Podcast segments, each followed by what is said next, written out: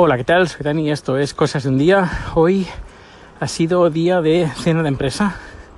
Hemos ido a cenar a un restaurante, eh, bar deportivo con actividades. ¿Eso qué es una actividad? Bueno, tienen una bolera, tienen billar, tienen una especie como de juegos de pantalla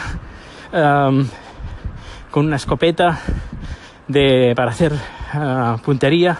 Pero nosotros hemos jugado, bueno, aparte de la comida típica, el buffet libre típico de Navidad, que podéis ver fotos en mi, mi, cuenta de Twitter, pues um, lo que hemos jugado ha sido una cosa, no, recuerdo el nombre, es una cosa un tanto curiosa, no la había visto nunca uh, y la primera vez que lo había visto ha sido aquí, en Suecia. Eh, a ver, el juego ese que se hace en, nieve, donde lanzan como una especie como de disco bastante grande y gente con escobas van como barriendo el hielo para mover ese disco, pues imagínate, lo mismo, pero um, en versión reducida, eh, el disco hace como más o menos 7 centímetros, no, 5 centímetros de diámetro. Y eh, la pista es bastante larga, estrecha. Y es de cristal, no es, no es hielo. Se le pone, es de cristal. Y encima, para que patine esa, especie de ficha, se le echa una especie de arena de, hecha de bolitas muy, muy chiquititas, como arena, eh, pero eh, bolitas chiquititas, redonditas, que hace que esa ficha se, deslace, se, deslice. Y eh, bueno, tienen sus normas y depende de dónde caiga, pues eh, puntúas un punto, dos puntos, tres puntos, cuatro puntos y si está en el límite, porque los límites caen, cae la ficha al vacío, no es, no toca la pared, es decir, cae como una especie de hueco. Si está ahí, pues puntúa un punto más. Eh, y nada, hemos jugado eso, hemos yo el, hemos hecho tres equipos de, de tres parejas. Eh, a mí me ha tocado con, con, el jefe, hemos quedado segundos. Eh, pero bueno, ha sido entretenido. La comida bastante abundante, como siempre, como toda la comida de Navidad, todo el buffet de, buffet de Navidad de sueco, con lo típico, salmón, albóndigas suecas, bueno, claro, aunque sean otro tipo de albóndigas, siempre serán suecas porque se sirven en Suecia, lógica. Bueno, pues, ¿qué más? Los postres. Yo en este caso me he moderado bastante, no he bebido nada de alcohol. Bueno, hace tiempo que no bebo alcohol, no sé, pero como que no me sienta bastante, bien en el, estómago, no sé por qué. Bueno, pues esto, ¿dónde está el metro? Aquí. Pues, ¿qué más? ¿Qué más? Nada de pan, uh, ni nada de alcohol. Y ahora, pues voy a casa andando, haciendo un poquito de ejercicio para rebajar kilos. Bueno, pues y mañana, bueno, mañana a trabajar. Hoy hemos tenido, hoy hemos tenido una producción que, bueno, la voy a con contar a continuación. Bueno, la, ce uh, la, cena ya la he contado. Ahora vamos a por la producción de hoy. Ha habido, es una, una agencia de publicidad, agencia de comunicación que nos, nos han traído pues un cliente suyo para que le hiciéramos un, un vídeo para su, un producto que quieren presentar. Es un producto que no puedo decir porque eh, es un producto que, que, quieren promocionar y que quieren buscar uh, sponsors, eh, empresas que lo financian.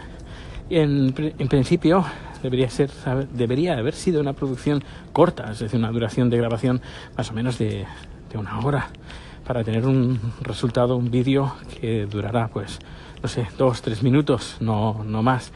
Y al final, pues el prototipo que han traído, bueno, los prototipos que han traído para hacer la demostración no funcionaban.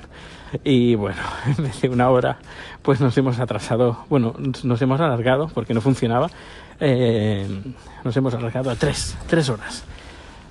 Y yo que me estaba que me partía de la risa, porque es que era como un poco surrealista. Era ¿cómo vais a presentar este producto si no funciona? Pero bueno, eh, era un prototipo y mientras no tenga la financiación es difícil que, que se pueda hacer un prototipo que funcione, bueno, que funcione, que sea el mismo que se va a presentar al mercado.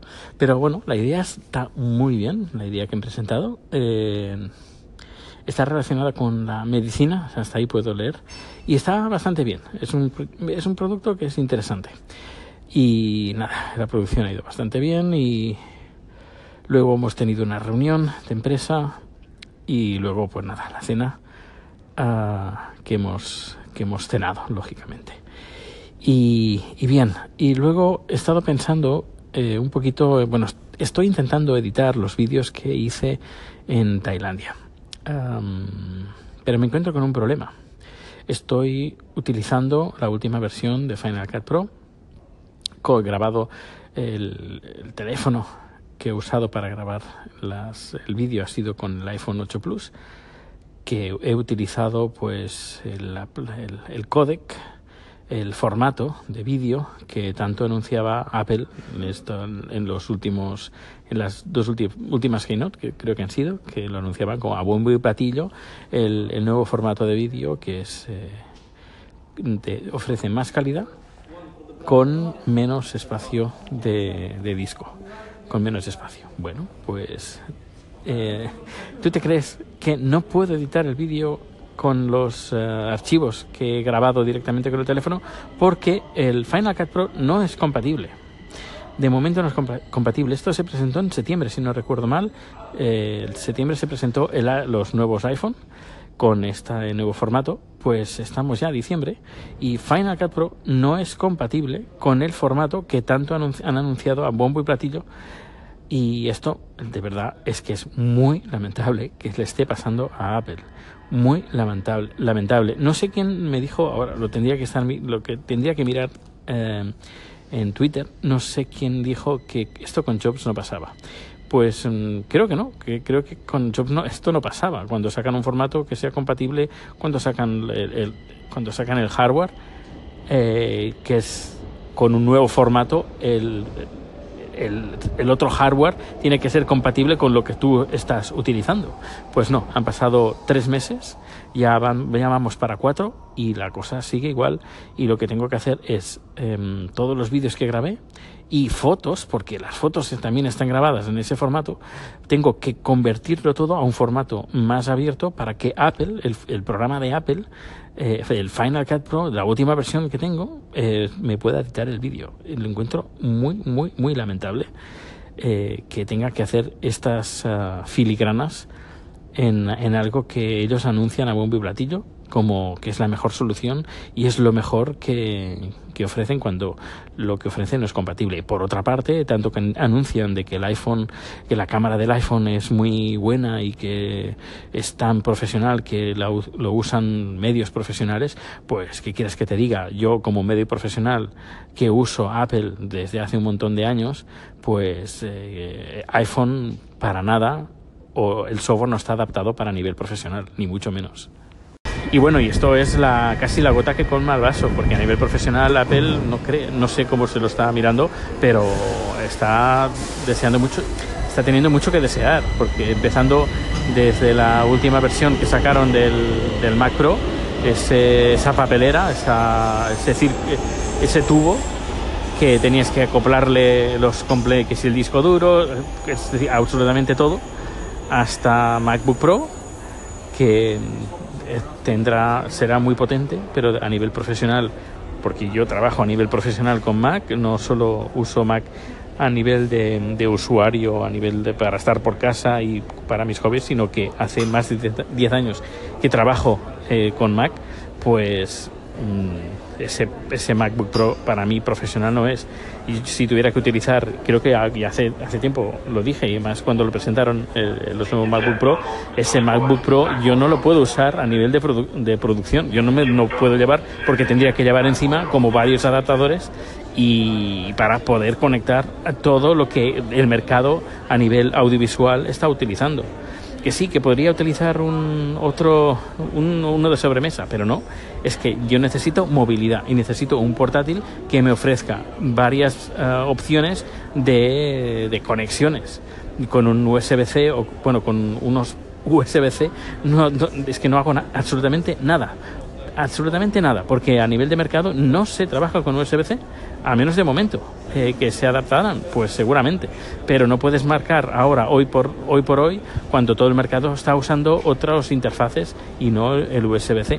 Que sí, que es un movimiento que si no lo haces tú no lo hará nadie, pero no capes a todos los formatos que hay, que existen a nivel profesional y más cuando vas a lanzar un producto como es el MacBook Pro, que ya lo dice ahí, Pro de profesional.